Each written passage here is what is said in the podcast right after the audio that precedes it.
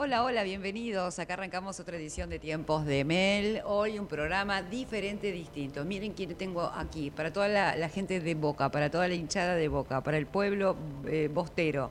Eh, sí, con nosotros está Pablo Abatángelo. Gracias por haber venido. Qué placer que estés acá. El placer es mío, gracias por la invitación. No, por favor, vamos a contar, presidente de la República de Boca 3 ya, ¿no? La, tercera República de la Boca. Sí, y, además presidente de la agrupación La Bombonera en Boca Juniors. Eh, eh, por la que fuiste directivo junto a Alegre y a Carlos Heller por allá, 90... 85. ¿85 al 95 o cuánto eh, estuviste? Hasta el 95. Claro. Mi mandato fue más corto. Sí. Este, a mi cargo estuvo la reparación del estadio cuando estuvo clausurado. Yo soy arquitecto, fui presidente del departamento de obras. Y mi tema dentro de Boca es precisamente la bombonera, por eso presido la agrupación La Bombonera. La bombonera, la bombonera que tiene una historia muy fuerte también para vos y para tu familia, ¿no? Contanos todo, por favor. Bueno, sí, la bombonera nació de la mano del doctor Camilo Sichero, el presidente 37, 38, 39, que inauguró el 25 de mayo del 40 ese estadio. Camilo Sichero fue mi abuelo. Y él, toda su comisión directiva, este, hipotecaron sus casas para ponerlas como aval del préstamo para la construcción del estadio y este, el estadio llevó su nombre este, hasta que, bueno, en algún determinado momento por cuestiones político-institucionales decidieron cambiarlo. Pero eso es harina de otro costal, nos quedamos con la muy buena historia. J. Armando, ¿no? Ahora se llama Alberto J. Armando, este, un contrasentido histórico, el presidente que quiso demolerlo porque quería construir otro estadio en la ciudad deportiva, este, pero fue a instancias del expresidente Mauricio Macri porque impedimos que el club fuera gerenciado por ISL, una empresa de capitales suizos, y como contrapartida de eso y como venganza, me dijo, me cagaste, olvídate que el estadio se llama como tu abuelo. Pero este, no queremos este, embarrarnos en eso, sino mirar el futuro, porque seguimos con muchas y muy buenas ideas para ampliar el estadio, que es la ambición y el lo que le dio vida a nuestra agrupación allá por la década del 60. Contame un poquito cómo es la historia de, porque la verdad que no lo sé, bueno, cuando ve ese estadio impresionante con, con esa acústica, ¿no? Increíble, yo tengo familia este, muchos de Boca muy fanáticos. Yo soy San Lorenzo, pero tengo mi corazoncito de Boca. He estado en la cancha y me parece maravilloso lo que pasa dentro de la cancha. Contame cómo es esta idea de lo cortado acá, esta calle de enfrente que nunca llegó a integrarse a la cancha. ¿Qué pasa con, esa calle? ¿Cómo es cuando, la historia? Cuando el ingeniero del Pini, tengo los escritos originales de Del Pini, encuentra que tiene una superficie de terreno muy acotada, sí. él dice, el estadio ideal es el de cuatro caras. Vamos a seccionarle una de las caras para que futuras generaciones dirigenciales lo completen. Sí. Y por eso nace nuestra agrupación, precisamente para este, completar ese estadio. Y este es el barrio de La Boca que resiste al traslado del estadio a la ciudad deportiva. Y de la mano de Armando Banchero y Luis Suárez nace esta agrupación de la que mi padre formó parte y fue el mentor del nombre, dijo, si el leitmotiv de nuestra agrupación es la bombonera, nuestra agrupación se debe llamar la bombonera. Y por eso venimos peleando desde siempre, y no es casual, que Antonio me haya elegido como presidente del Departamento de Obra en su primera gestión, sabiendo de todo el arraigo este, boquense de ese barrio que nos vio nacer, en donde nací, y, este, y de esa institución de la que fui deportista Ah, este, también. Sí, sí, por supuesto. Ah, mira, no sabía Yo esa jugué, parte. Jugué al básquet desde infantiles hasta primera división. Sí. Este primero incursioné en el fútbol, estuve dos años en la Candela. Sí. Y este, bueno, parece que las cosas no iban por ahí, entonces fueron por el básquet y este, encontré en ese deporte divino que aprendí en la Asociación Cristiana de Jóvenes a jugar, este, poder defender los colores de la divisa que llevo en el corazón y este, tuve el honor de jugar hasta en primera división. Mirá, muy bien, no, sabía esta parte, tenía más como arquitecto con la agrupación y demás. O sea que esta, esta, este mm, frente, vos decís las cuatro caras, esta cara que queda pendiente, eh, depende, debe ser de muchos factores, como por ejemplo, eh, qué pasa con la manzana de enfrente y sus vecinos. Bueno, son dos medias manzanas. Sí. Este, ah, son dos medias. Y nos ha claro. tocado precisamente a instancias del expresidente Daniel Angelici, que fue al colegio inmobiliario del que Sí. formo parte, yo soy arquitecto y corredor inmobiliario, Sí. y fue a pedir asesoramientos. El entonces presidente, este, Héctor Dodorico, me consulta y obviamente que me interesó y me puso al frente de ese proyecto. Hicimos este, un concurso entre todos los matriculados de la zona que estaban interesados en trabajar de esto y ante escribano público que puso la institución se dividieron las dos medias manzanas en cuatro en cuatro partes, o sea, ocho sectores, Sí. y se hizo una evaluación total, de la cual el 65% de los vecinos son vendedores ya, hay un 20% con algún tema dominial y solamente un 15% que representan 19 unidades de vivienda, que son los que en forma especulativa dicen no querer vender. Claro. Eh, Porque esos 19, o sea, eso también te, te, te- te mata en el promedio. Digamos, yo puedo decir, bueno, esto sale un millón de dólares, te doy uno, no, ahora sale 10. No sé, te puedo decir cualquier cosa. Sí, bueno, pero si se toma la decisión política Sí. y se compran las viviendas que son vendibles, se demuelen, este, el, resto eh, necesariamente va a tener que vender porque va a ser imposible eh, comercializarlo a otro que no sea la institución. Claro, pensaba en algún momento, no sé, mira dónde voy, a Cachatore, no sé, pero digo, cuando se hicieron las autopistas o cuando se hacen obras grandes de infraestructura, tiene que ver con la decisión eh, gu- gubernamental, ¿no? Hay- Sí. Tiene que haber una decisión mayor para, Sí. para poder hacerlo. Sí, bueno, pero nosotros no queremos de ninguna manera este, llegar a esa instancia. Claro. Sabemos que lo podemos negociar, sabemos que hay voluntad de vender por parte de los vecinos. Eh, de ninguna manera, eh, lo que vos decís se hizo mediante expropiación y sería algo que claro. no está en los genes de nuestro barrio. Además, yo soy presidente de la Tercera República de la Boca. Claro. O sea que eh, de ninguna manera estaría corriendo a mis vecinos de este, sus casas, Claro. sino que eh, entendemos que una buena negociación en donde todas Que las sea partes bueno para hagan- todos, o sea, que también sea para el vecino que, que pueda recibir su dinero, que ver dónde puede ir.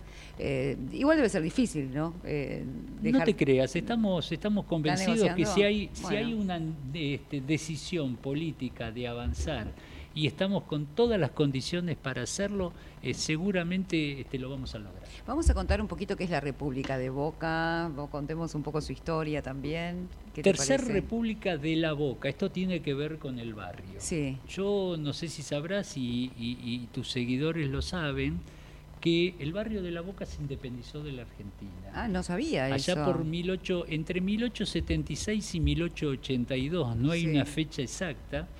Este, los vecinos, algunas crónicas dicen que por problemas este, sindicales, otros dicen que por problemas limítrofes y otros por un puente, eh, los vecinos arriaron el pabellón argentino e izaron un pabellón republicano eh, con la idea, y escribieron al entonces rey de Italia, con la idea de generar una república independiente como podría ser San Marino. Claro. Este Como el Vaticano, digamos, una ciudad. No, Como un San país, Marino. San Marino. San Marino, sí. claro, una ciudad. Eh, y entonces, este, bueno, vino, tuvo que venir Julio Argentino Roca en su carácter de ministro de gobierno. Parece que pegó algunos sablazos, como era este, su impronta, y depusimos la actitud. sí, Esto nos llevó a que en el año 1907 Roberto Sí. Haskin funde la primer República de la Boca, Eh, en tono recreativo, humorístico, pero preservando nuestras tradiciones. Escribían, eh, imprimían un diario, el Quiriquiquí,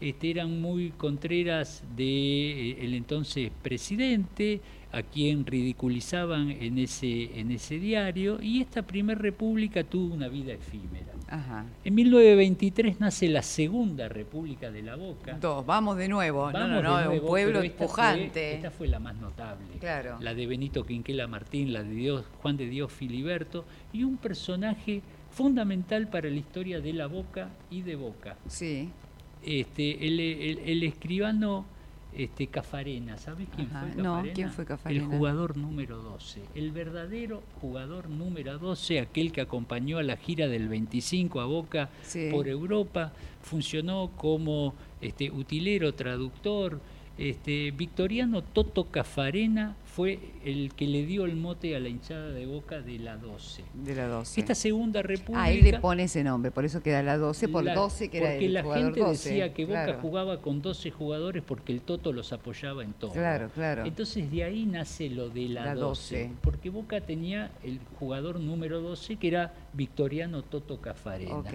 perfecto. Tienen, tienen bandera también, tienen bandera propia, la, ¿La República Boca? de la Boca. Bueno, sí. en realidad utilizamos la bandera genovesa. Ah, genovesa, ¿sí? sí, Que curiosamente tiene los colores blanco y rojo. claro. Este, esta, esta república, con la muerte de Victoriano Toto Cafarena en el 72, desaparece, pero fue la que le dio más volumen. Imagínate sus integrantes, Benito Quinquela Martín, Juan de Dios Filiberto. claro. Todo Este, el arte, la cultura, la pintura, los colores. Hasta, hasta el expresidente de River, Sí, Liberti, Antonio Vespucio Liberti, era secretario de esta segunda Mirá. República de la Boca. Hasta que en el año 1986, por iniciativa de Rubén Alberto Granara Insúa, fundamos la Tercera República de la Boca, de la que yo formo parte desde sus inicios, con el claro objetivo de fundar el Museo Histórico de la Boca ajá. cosa que logramos. Compramos el edificio del nuevo Banco Italiano de la esquina de Almirante de Brown y La Madrid, Sí. un edificio clasicista, este, al que reciclamos y hoy es un museo que ya abrió sus puertas en la Noche de los Museos y tiene actividades sociales, culturales este, importantísimas.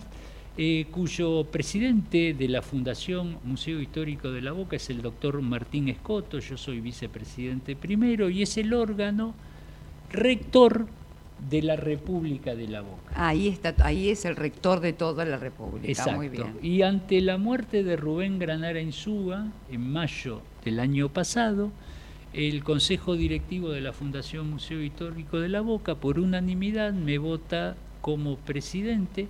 Asumí el 18 de noviembre del año pasado. Sí. Este- Antes que Milei, o sea que tenés unos días antes que Milei.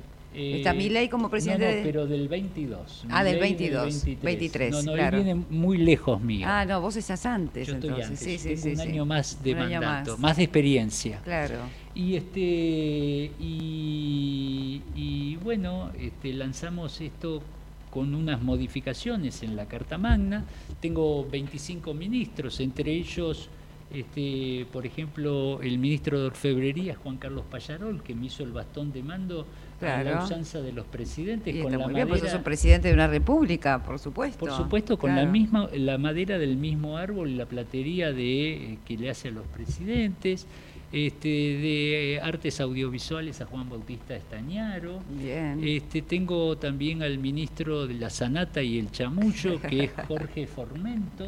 Ah. Formento, pero te, pero, pero el gran ganador de la salata y el chamullo. Exactamente, vecino de la Boca y Sí. no podía menos que ser el, el- el- Y tenemos, por ejemplo, a la ministra emperatriz Ah, de la fugaza con queso, la fainá y el moscato, sí, que es Mabel Banchero. claro, banchero. In- infaltable en la boca. no se puede hablar de, la boca sin banchero. Mi vicepresidenta primera es Juana Merelo, la condesa de la Vuelta de Rocha. Y Sí, el vicepresidente segundo es Antonio Tucci, Sí. un conspicuo co- este, empresario de la zona.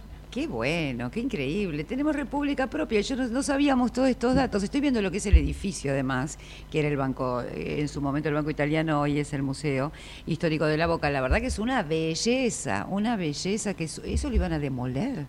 Bueno, ¿Ustedes no, eh, nosotros hoy lo compramos a la quiebra del Banco de Crédito Argentino, que fue el sucesor del nuevo Banco Italiano. Claro. Se lo compramos allá por el año 86 con una ingeniería financiera eh, propia de eh, vecinos genoveses. Claro. Este, con, que con- saben negociar, digamos, el arte de la negociación casi nació en Génova, ¿no es cierto? Sí, sí, sí. Por sí. eso tenemos Yo mis raíces son genovesas, por eso entiendo que los genoveses en eso, impresionantes. Exactamente. Sí. Y de esa manera logramos comprar ese edificio y el edificio de al lado, que eran ocho departamentos. Claro.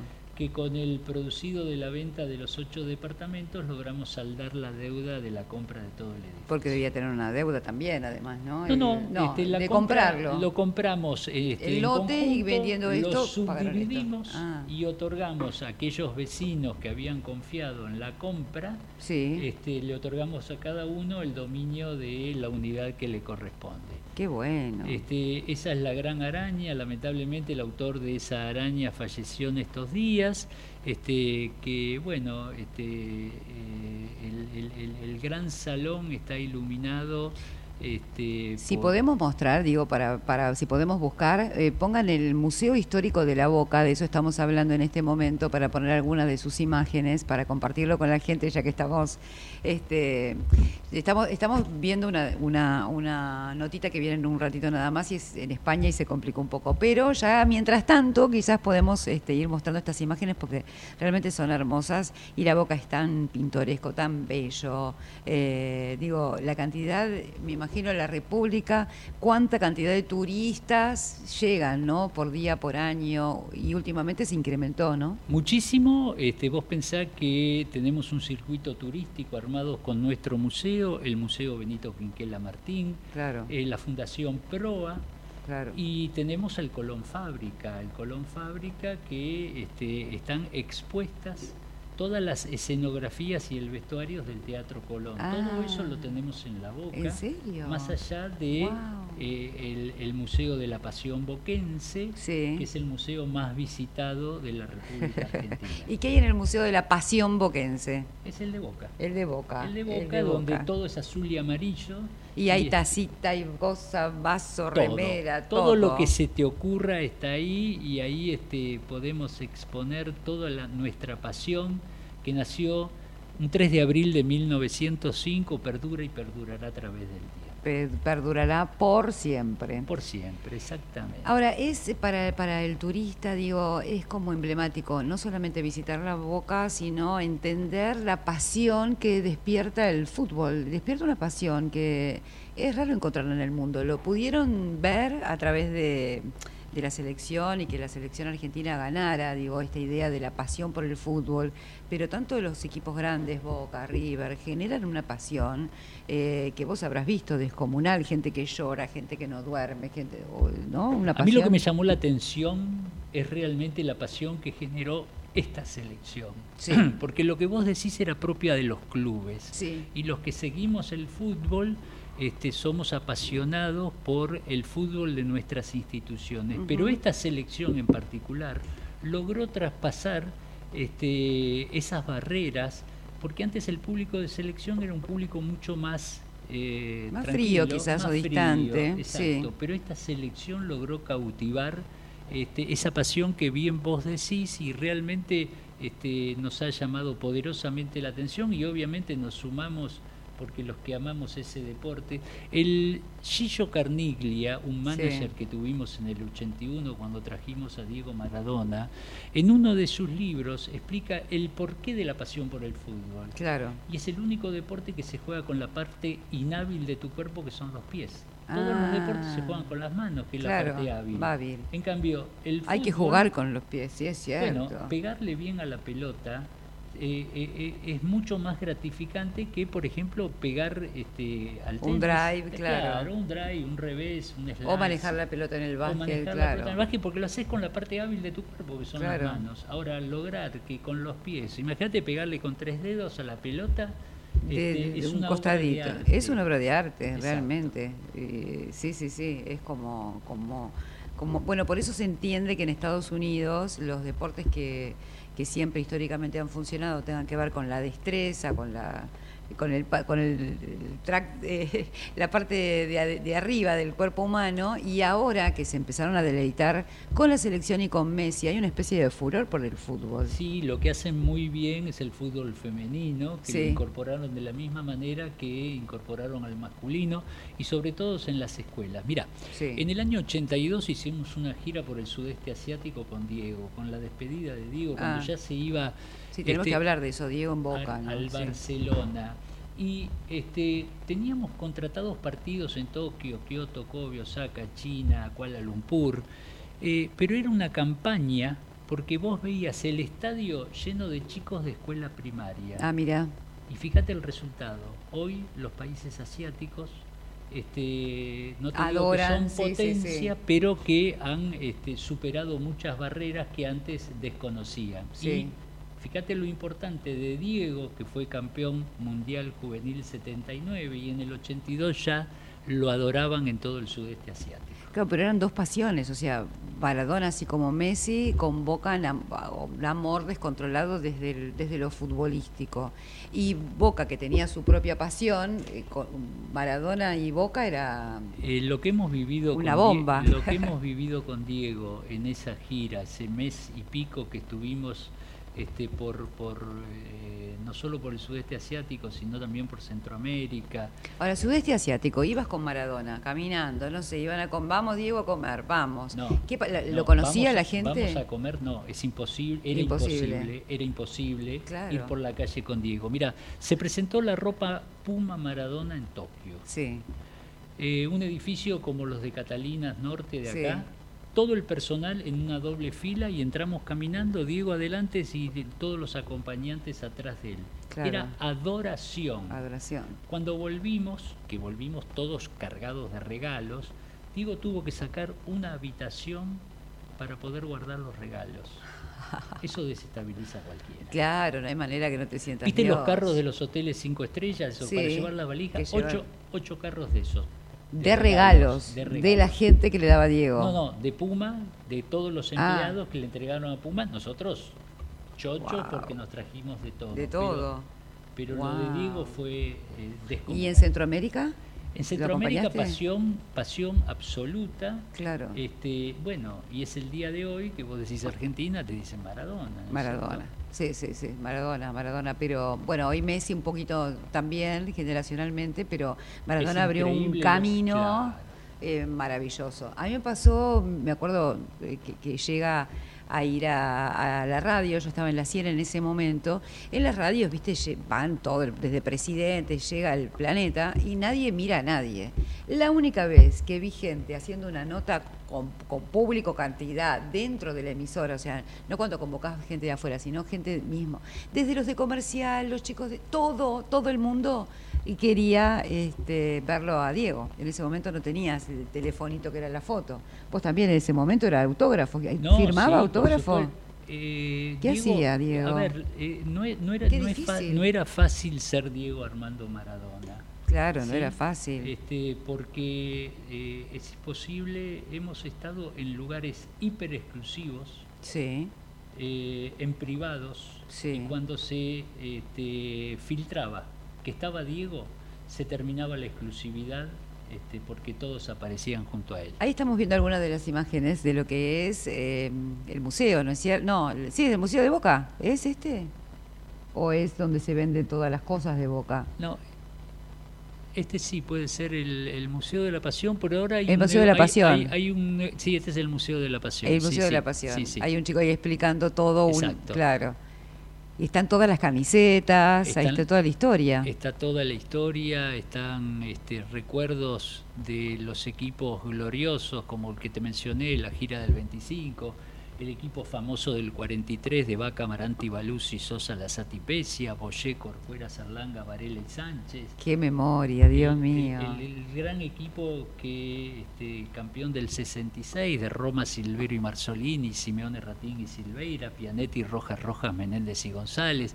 Cosas que este, están muy arraigadas. Vos fíjate, obviamente, yo el equipo del 43 no lo conocí, pero fue el equipo de mi papá. Por lo tanto, lo sabés. Ahí está Maradona, mira, lo que era Maradona. Este, para Boca lo que significa la cantidad de estrellas. Este Museo de la Pasión boquense concretamente está, ¿dónde en está? En el estadio, en eh, ahí abajo, exacto. En la planta baja, donde antes era el Salón Azul, donde era el estadio de básquet, se transformó en, el Museo de la Pasión y por eso construimos la bombonería. Claro, bueno, ya hay áreas así temáticas y son las 110 años del club y toda la historia que se va recorriendo. Me hace Actualmente 118. Me hace recordar a, mm, más al del Real Madrid, eh, ¿no? Al Museo del Real Madrid, porque está el de del Barça, que es como un poco más grande, este es más Sí, bueno, este, yo a mí no me gustaría compararlos. No, este, es comparable, son, son, este, los del el Barça, Real Madrid. Tuve la suerte de poder de poder participar de ellos, pero este, la pasión que tenemos nosotros con estos difícilmente puede atrás. La pasión por Boca no se cambia. ¿Qué, mm, Franchella, en el, en el, secreto de sus ojos, ¿eh? ¿no? Que dice... Podés cambiar de mujer, de, de, partido político, pero no podés cambiar de equipo. Nunca se puede cambiar de Nunca equipo. se puede cambiar. No, no, no. Bueno, te invito a que te quedes porque vamos a presentar a un músico querido, entrañable.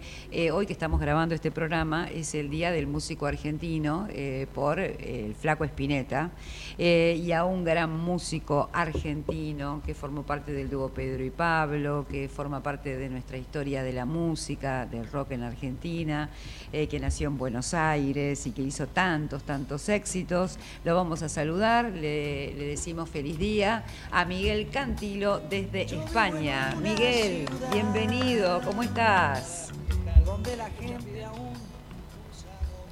Hola, ¿me escuchan bien? Sí, ahí te escucho. Qué lindo poder escucharte, saludarte. Eh, feliz Día del Músico. Sí, bueno, eh, muy honrado realmente en tener esta comunicación un día como hoy, eh, tan emblemático. Y mm, para mí es una novedad que, que hayan fijado este, este día como, como Día del Músico. Me parece excelente porque es un homenaje a, a Spinetta, que realmente es un ícono y que fue uno de los grandes creadores de nuestro movimiento. Así que un placer comunicarme con vos en una fecha como esta. Eh, contame, si tuvieron alguna posibilidad de, cruzarse con, con, eh, con, Spinetta, me imagino que, que, sí, pero digo, musicalmente, ¿han hecho algo? ¿Se les ocurrió en algún momento hacer algo juntos? No, juntos no, pero yo... ¡Qué pena! Eh, como se ha interpretado canciones de él en numerosas ocasiones, sobre todo nunca me voy a olvidar al aire libre en, en la avenida 9 de julio, un, un evento que había, multitudinario y yo solito con la guitarra canté una canción de él que es una de mis preferidas, se llama Credulidad. Y, y bueno, y después he tenido conversaciones con él y una vez tuve una cosa muy, muy, muy en particular. Nosotros éramos amigos de el padre Mujica, sí. Carlos Mujica. Claro. Carlos Mujica tenía una parroquia en retiro sí. eh, con gente muy humilde, generalmente eran, la mayoría eran inmigrantes bolivianos. Sí. Y entonces en una ocasión nos invitó a tocar ahí a, a la parroquia arriba de un techo uh -huh. que tenía una casita y ahí subimos Papo, Espineta, Tomo eh, y Roque Narvaja. Uh y locura, alguien más, no me acuerdo, bueno, y, y, Pedro y Pablo. Sí. Y bueno, y cantamos para la gente de, de, de la villa. Sí. Hicimos un, un, recital de rock, pero bien pesado, ¿eh? Sí, Ahí con. Me acuerdo que el flaco Espineta tocaba el bajo, por ejemplo, que era una cosa muy insólita. Y bueno, los que hayan estado ahí se van a acordar, porque es fue, fue inolvidable. No haber tenido Imagínate. una camarita ahí, como los Beatles cuando cantaron arriba de, viste, en el roof, en el, arriba en la terraza, este, todos ustedes sí, juntos, exacto, qué sí, locura. Sí. Bueno, el otro día me mandaron una foto de la, de la terraza que existe todavía, porque eh, un, nuestro fotógrafo eh, que Diego Ortiz Mujica, que es sobrino de Carlos Mujica, eh, cada tanto va a la, al lugar ese, a la parroquia, y me mandó una foto de la casita con el techo, todavía está ahí. Wow. Pero imagínate que en, en, aquella época no, no había posibilidad claro. de filmar una cosa no, así. Estoy por hablando, supuesto. estoy hablando de los años 70, ¿viste? De, Qué locura. De, no, no, no, existía. Qué lindo haber estado ahí. Claro. Qué locura. Bueno, estoy, estoy, acá con Pablo Abatangelo. No sé de qué cuadro sos, Miguel, pero bueno, acá es el presidente sí. de la República y, de Boca. Estuve sufriendo, estuve sufriendo recién cuando veía las imágenes. ¿Por qué? ¿Por qué? Soy, y porque soy re gallina. Sos re gallina, Pero claro. vos sabés que tanto Boca como River nacieron en la Boca y yo soy presidente sí. de la República, por lo sí. cual contemplo a las dos instituciones, ah, más allá de que mi corazoncito sea azul y amarillo. Y quería saludarte sí, y agradecerte lo mucho y bueno que has hecho por nuestra música. Ah, ah, muchas gracias. Te, te, eh, muy honrado con tus palabras. Uno hace lo que puede y mucho de lo que hace también está inspirado por estas pasiones futbolísticas, porque desde muy chico, yo, vos sabes que tenía muchos hermanos, éramos una familia de 10 hermanos. 10 hermanos. Entonces, mi hermano mayor, el, no el mayor de todos, sino el segundo, sí. me regaló una camiseta de boca cuando yo Ah. tendría tres, cuatro años, una Sí. cosa así. Y llego a- llegué a tener alguna fotografía con la, con la camiseta. Pero después el otro, el mayor, que era el, mi padrino, me dijo, no, no, no, vení, vení, vení, y me llevó al Monumental, cuando yo tendría, no sé, un poco más, siete, ocho años. Así que ahí me cambié de, me cambié de camiseta y desde entonces he sido bastante fanático de River. Claro. Y ahora como, como vivo en España, ahora mi, mi pasión pasa por un poco más por el Barça y, y- y también por el Rayo Vallecano que tiene la misma camiseta que River. Claro, bueno, pero tenés las dos pasiones entonces, porque empezaste de Boca, después te hiciste de River. No, ¿viste? tu Está- costado, tu costado positivo sigue El estando. aquel- clásico, el Claro. clásico está, el clásico está. Sí, sí, sí, sí. Amo el fútbol, amo el buen fútbol.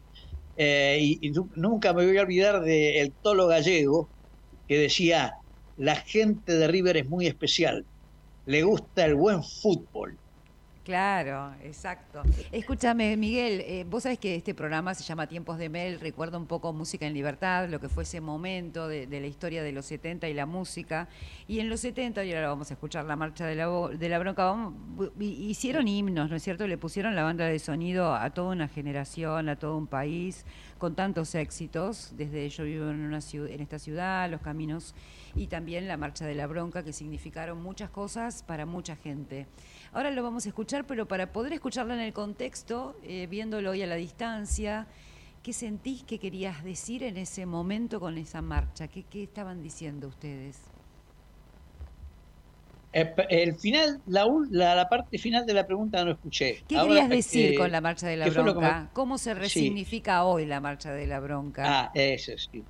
Mira, la verdad es que a mí me parece pavorosamente actual. O sea, es, es una canción a la que no le tendría que cambiar ni una palabra.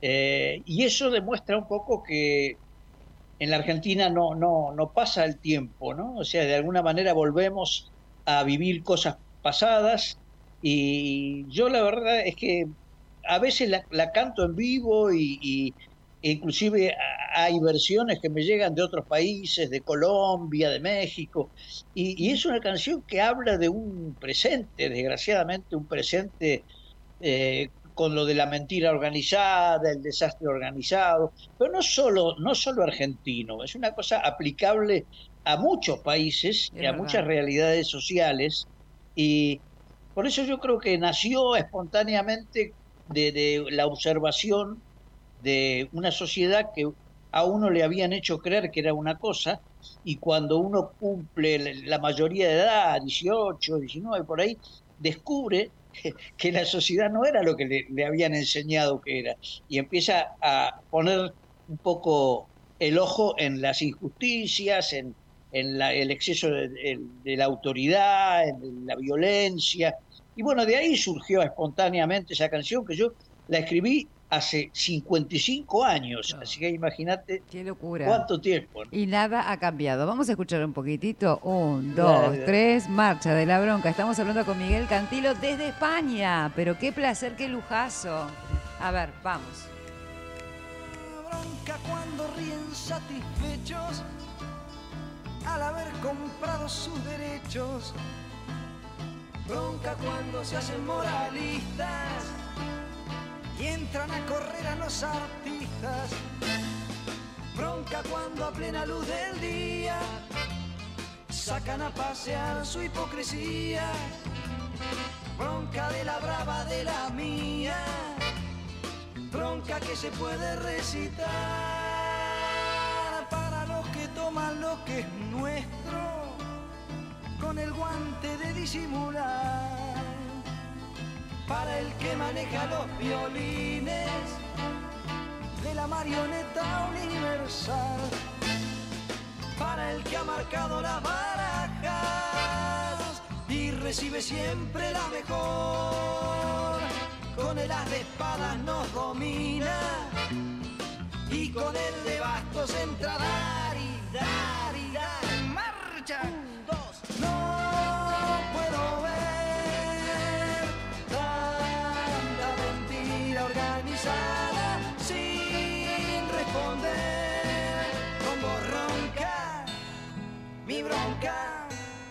Mi bronca, bronca porque matan con descaro pero nunca nada queda claro.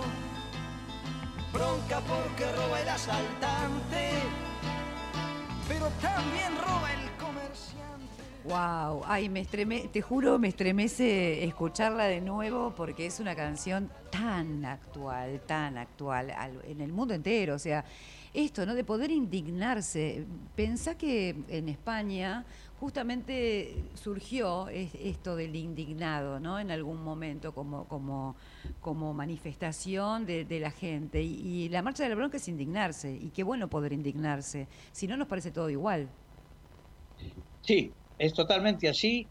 Y te digo, eh, a, pesar de que no es una canción que haya recibido demasiada difusión, eh, eh, cada tanto aparece, por ejemplo, el- aquí estaban pasando en, en La Sexta, que es un- una cadena de, de televisión, Sí, el otro día un documental sobre Argentina, sí. sobre la situación actual, y la pasaban de fondo a la marcha de la bronca, ¿no? O sea, como, como una ilustración de, de- de lo, de lo que está viviendo, el sentimiento que vive muchas veces el argentino.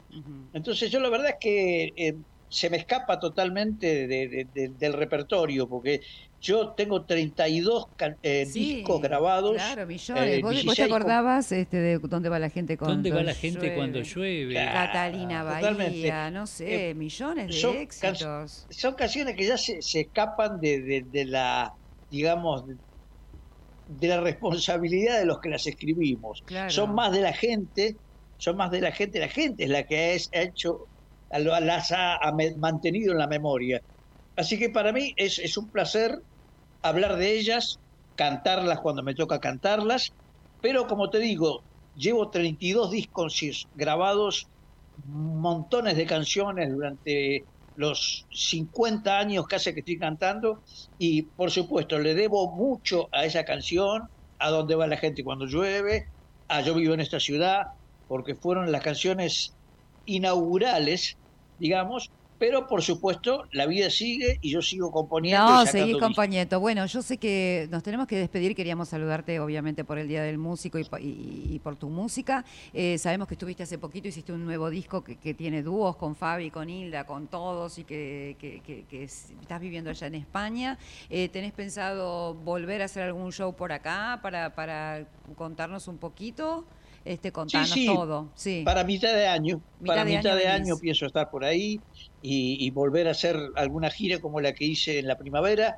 Y bueno, Nora, te agradezco a vos este No, contacto, placer, realmente es un placer. Sabes que Y, te y adoro. por- sabes, estoy a disposición siempre que quieras charlar. Muchísimas gracias, Miguel. Acá estamos siempre y, y bueno, recordando siempre tu música también, lo que necesites. Y Bueno, muchas felicidades en este día tan especial, Miguel. Sí, queríamos saludarte. Feliz día, gracias por Muchas la música. gracias. Gracias por la música. Mucha- Bueno, gracias a ustedes, un gran abrazo. Un abrazo enorme.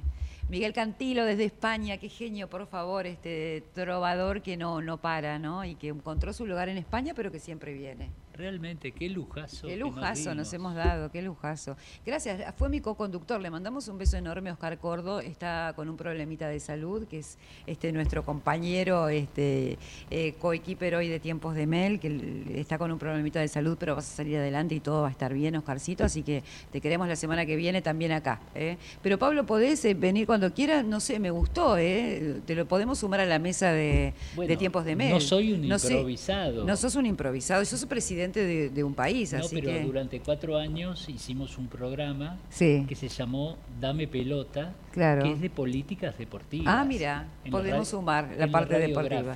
Ah, por eso. Bueno, gracias como siempre a la radio Ecomedios y nos encontramos la próxima semana, eh, co- como, como cada semana con Tiempos de Mel, con, con el equipo completo con Oscar Cordo.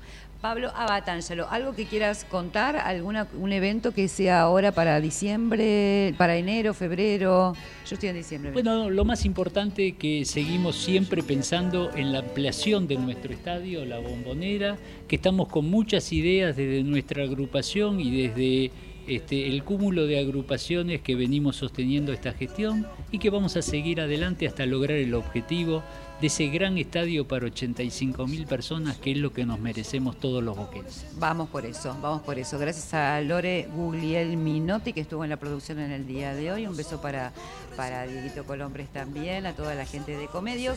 Un beso y gracias por acompañarnos. Gracias Pablo, un placer. Gracias ¿eh? a vos. Gracias. muy bien. Bueno, me alegro. Chao. ¿Dónde va la gente cuando llueve?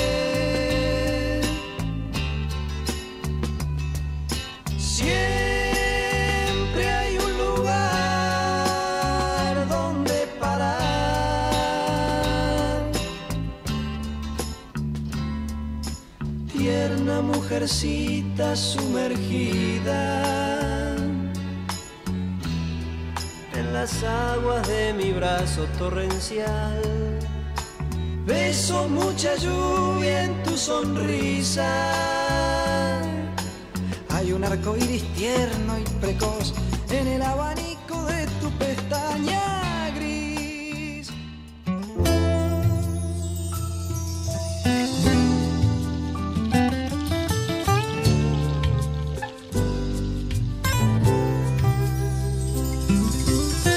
Una lluvia cae lentamente y te llora las mejillas al reír. Dentro del oscuro mediodía, moretones amplios hunden el sol, árboles en llanto lavan el alquitrán. ¿Dónde van los hombres? Corren sin ver, buscan una casa donde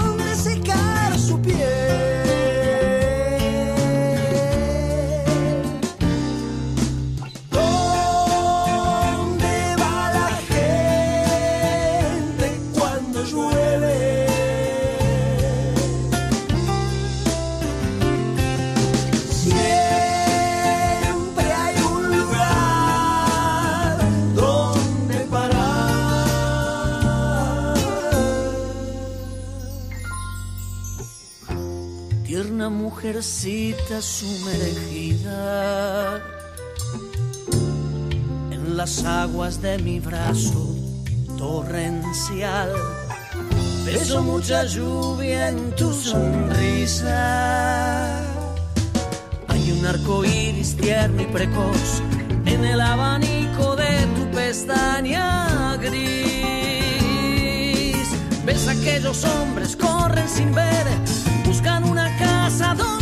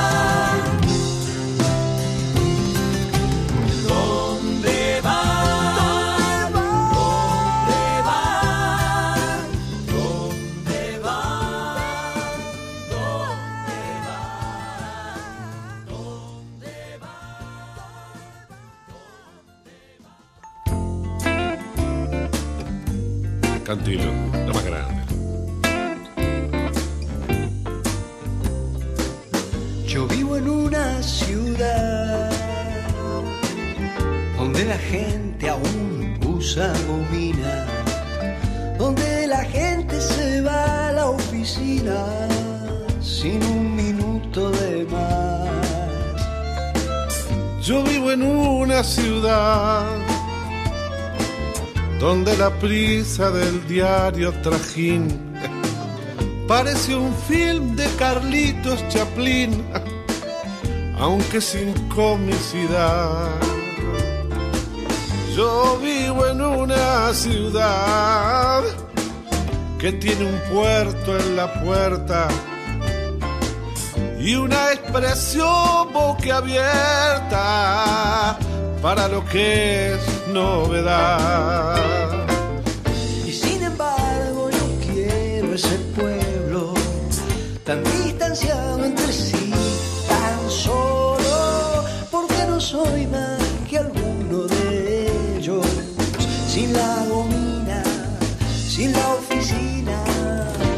ganas de renovar.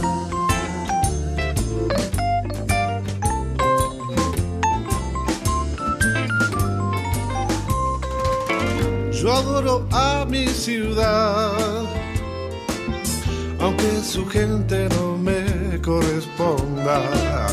Cuando condena mi aspecto y mis ondas con un insulto al pasar mi ciudad.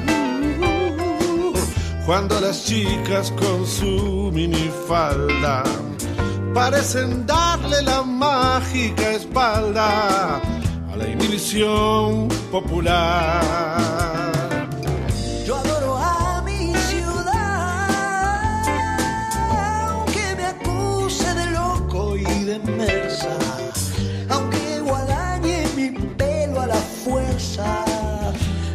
coiffeur seccional. Pues sin embargo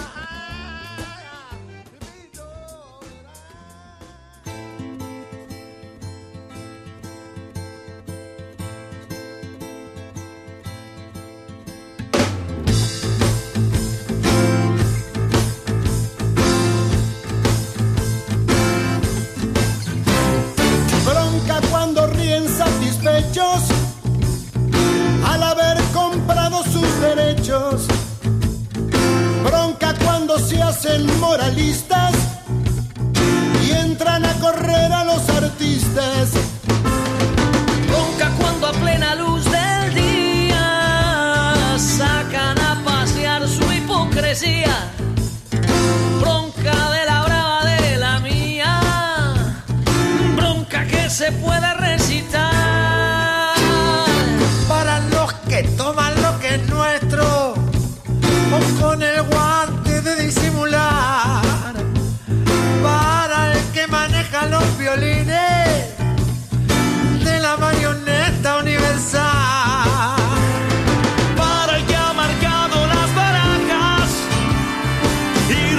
天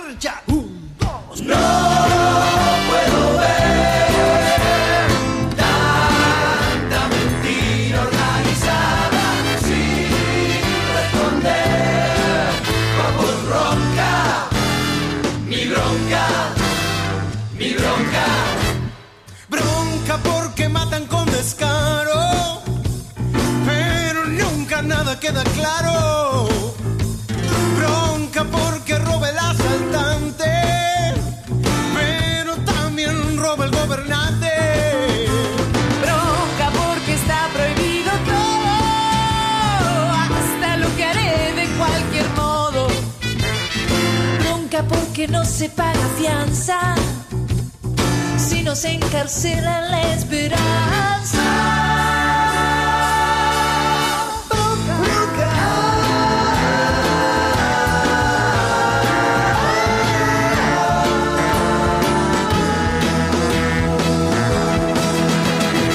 los tienen este mundo.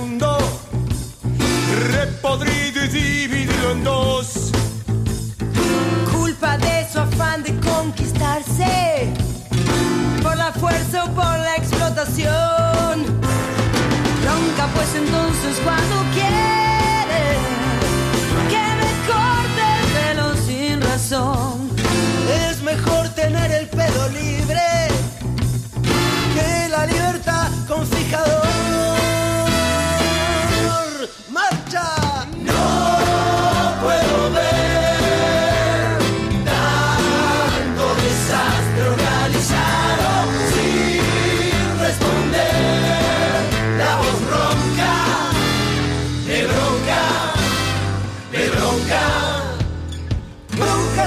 fusiles y sin bombas, bronca con los dos dedos en B.